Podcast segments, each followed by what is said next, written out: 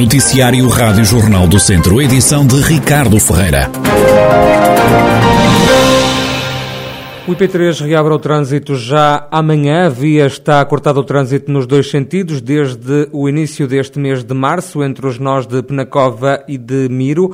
A via encerrou a 3 de março para trabalhos de estabilização de um talude. A estrada vai voltar a estar transitável já a partir da tarde desta sexta-feira, anunciou a empresa pública Infraestruturas de Portugal, que acrescenta que na zona em causa continuam a decorrer trabalhos, pelo que o trânsito vai estar condicionado com redução da largura da via, também com limitação de velocidade. A PJ confirmou ontem à tarde uma notícia avançada durante a manhã pela Rádio Jornal do Centro, a detenção de quatro jovens em Viseu por suspeitas de violação.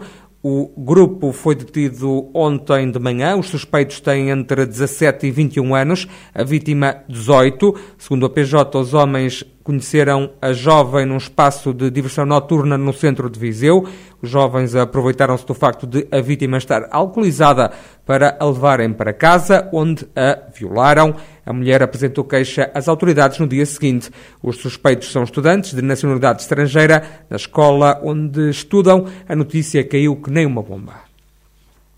Contra a saída de quatro tiares da empresa Brintons em Campia, Vozela, 30 pessoas entre funcionários e sindicalistas manifestaram-se ontem à tarde em frente às portas da fábrica. André Monteiro está preocupado com o futuro da fábrica onde trabalha há 10 anos. Nós queremos é respostas se, se isto tem pernas para andar, se não tem, se realmente temos, se não tivermos o nosso lugar assegurado, se realmente temos, eh, se há dinheiro depois, se, se isto der insolvência ou se houver outro, outra questão qualquer, se nós temos dinheiro para as nossas indemnizações. É? A questão aqui é que nós estamos a ver quatro das nossas máquinas que vão embora para, o, para outra empresa do grupo e são as máquinas melhores e, e, estamos com algum receio por causa disso. Seja, Quando a gente vê as máquinas a sair, pode ser o princípio do fim, não é? André Monteiro está em casa em layoff desde abril de 2020. A empresa colocou os trabalhadores nesta situação devido à pandemia. Dispensou 140 pessoas. A trabalhar estão apenas 45 operários. Os restantes 45 estão em layoff. Ao lado destas pessoas colocou-se ontem Isabel Tavares, coordenadora da Federação de Sindicatos Têxtil e do Calçado de Portugal, que já reuniu com a administração da Brintons. Para a sindicalista, a pandemia não pode ser uma desculpa.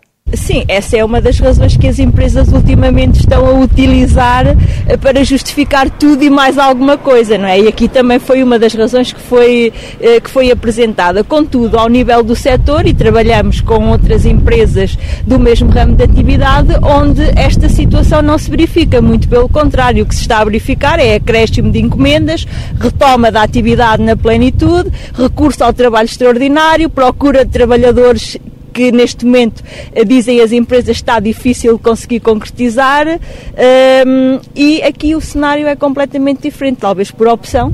Uh, da empresa de não tomar medidas de recurso em mercados diferentes daqueles onde estava a trabalhar, com produto diferente daquele que estava a produzir. A União dos Sindicatos do Distrito de Viseu vai pedir uma reunião à Câmara de Vozela, também à Diretora da Segurança Social. A administração da Brintons recusou prestar esclarecimentos aos jornalistas. O presidente da Câmara de Vozela, ouvido pela Rádio Jornal do Centro, assegura estar a acompanhar de perto esta situação. Rui Ladeira diz ter recebido garantias da continuidade da fábrica no Conselho. Tenho a comunicação e a garantia da administração eh, que é para continuar a empresa a elaborar eh, com esta estrutura para já, eh, mas com a abertura que a questão da guerra, que também não é de escamotear, é, é importante no quadro do que se passa na conjuntura mundial, não está a afetar diretamente o, este mercado de exportação daquilo que é produzido na Brintos. E, portanto, a expectativa da administração local é que abra, mas também das orientações do grupo é que o projeto em Portugal é para manter, é para criar e voltar a desenvolver as carpetes que são produzidas aqui no, em Campia, no Conselho de Vozela, uh, e uh, poder até voltar a integrar mais pessoas. Rolhadeira, presidente da Câmara de Vozela, atento ao que se passa na empresa Brintons em Campia. Já chegaram a São Pedro do Sul 35 refugiados ucranianos. Estas pessoas estão a viver agora em várias freguesias do Conselho. É o que revela o presidente da Câmara, Vítor Figueiredo. Neste momento já temos 35 refugiados ucranianos entre nós. Estão alojados em diversas freguesias, em situações diferentes. Temos algumas situações na, na Misericórdia de Santo António, temos outras que estão a pagar alojamento por sua, por sua conta, temos outras alojadas em casas de pessoas particulares, de forma que temos tudo um pouco distribuídas principalmente entre as freguesias São Pedro do Sul, Serraz e Santa Cruz da Trapa. Contigo, o Colégio de São Tomás de Aquino está agora a ser preparado para acolher mais pessoas que fugiram da guerra na Ucrânia. Sabia que hoje, dia 24 de março de 2022, o tempo da democracia ultrapassa um dia a duração da ditadura? A Revolução do 25 de Abril de 1974 marcou o início da contagem do tempo do período democrático.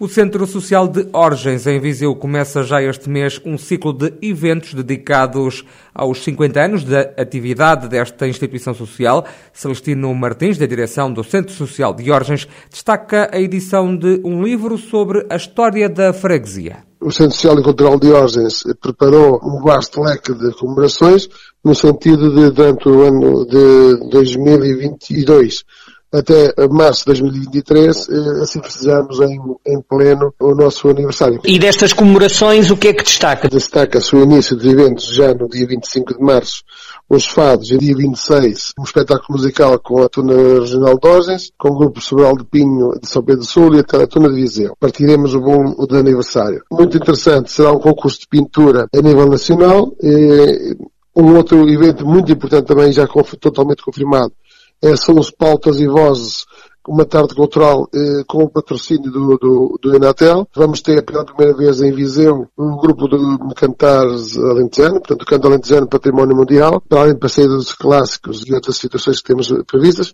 Será também a concentração de bombos, será a maior concentração de bombos aqui arranjada no Conselho de Viseu. E o mais importante será a edição de um livro da freguesia de Orges, desde a pré-história até os dias de hoje, e tendo um capítulo dos 50 anos do Centro Social e Cultural de Orgens. Celestino Martins acrescenta que o Centro Social de Orgens é já o maior empregador da freguesia, é responsável por seis valências. Já somos o maior empregador da freguesia, com vários elementos da freguesia a trabalhar connosco. A importância que tem prestarmos neste momento cinco valências e agora com mais uma que já surgiu, a sexta, creche, jardim, escola, centro-dia, serviço de apoio domiciliário, e da social para idosos e agora do, do programa alimentar. Portanto, temos seis valências a funcionar. Esta sexta abrange freguesias como de Viseu, Repesos e São Salvador, inclusive Bodiosa, Coutos, e portanto estamos aqui com um desenvolvimento muito importante e envolvente na nossa freguesia, nas freguesias vizinhas. Para o futuro esperam-se mais apoios. A ideia é desenvolver uma quinta pedagógica para as crianças que frequentam a instituição. Estamos no, em processo de candidaturas do PRR. Vamos ver o que é que isto poderá dizer, se conseguimos ou não fazer mais algum aumento no centro-dia e no, no, na Caixa. Uma das novidades que estamos a uh, tentar desenvolver é a quinta que o Centro Social e Cultural de Ojas possui, para fazermos uma quinta para o, o apoio à creche e ao jardim escola das nossas crianças, bem como dos nossos idosos. Seria uma quinta que seja aproveitada para o desenvolvimento das próprias crianças no, dia, no seu dia a dia. Uma quinta que está junto à instituição, não é? Exatamente. Uma quinta que está junto à instituição, que são 4 mil metros quadrados, e que temos que desenvolver cada vez mais o espaço que o Centro Social e Cultural de hoje já tem há vários anos. Lançámos o desafio a todos os órgãos sociais Celestino Martins, da direção do Centro Social de Orgens em Viseu e os projetos para o futuro de uma instituição que vai a caminho dos 50 anos de portas abertas. Foi editado em Rezende um manual de boas práticas para a produção de cereja. É um documento que foi sendo escrito ao longo de quatro anos com o contributo de muitos especialistas na produção deste fruto no Conselho. É o que explica o Presidente da Câmara de Rezende, Garcês Trindade como todos os manuais de boas práticas, ensinar às pessoas aquilo que devem fazer para ter melhor proveito. Assim sendo, e partindo do, conhecimento que tenho aqui já há alguns anos da produção de cereja, onde a produção é feita de aquele modo, enfim, tradicional, vá, digamos, com árvores enormes, com problemas depois na colheita, enfim, com algumas questões de não saberem lidar com as pragas, com a fertilização das terras, etc. Nós aproveitamos uma candidatura do, do PDR e fizemos essa candidatura na área da produção, juntamos nesta ação a Universidade Trás-Monte Alto Douro, com o objetivo de as senhoras e os seus professores ligadas a esta parte da agricultura darem o seu know-how científico em relação aos estudos que foram feitos aqui nos pomares de Rezende. Isto decorreu ao longo de quatro anos, foram feitas diversas experiências, juntou também alguns produtores de Rezende, comerciantes também de Rezende da Cereja e também a Agência de Desenvolvimento Local da OMEN, que atua aqui no Douro Verde.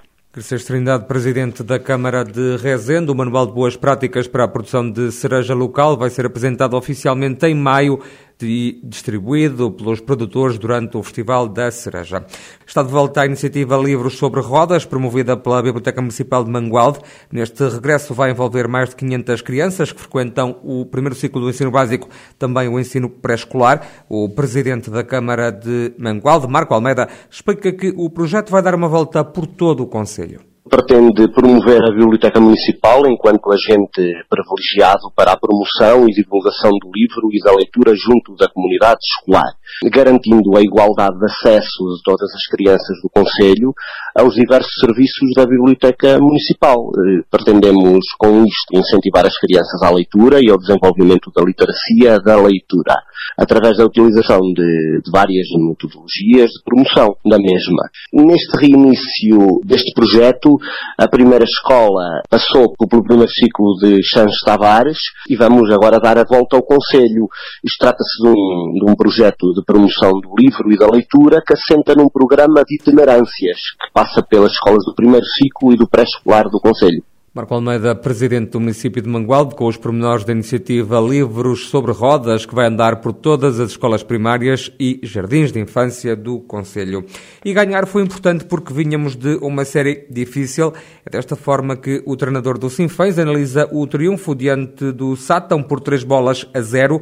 Luciano Cerdeira diz que a vitória do Clube Nortenho foi justa uma vitória importante para nós porque vinhamos de uma série, uma série difícil de, de jogos em que não estávamos a conseguir uh, obter os melhores, os melhores resultados.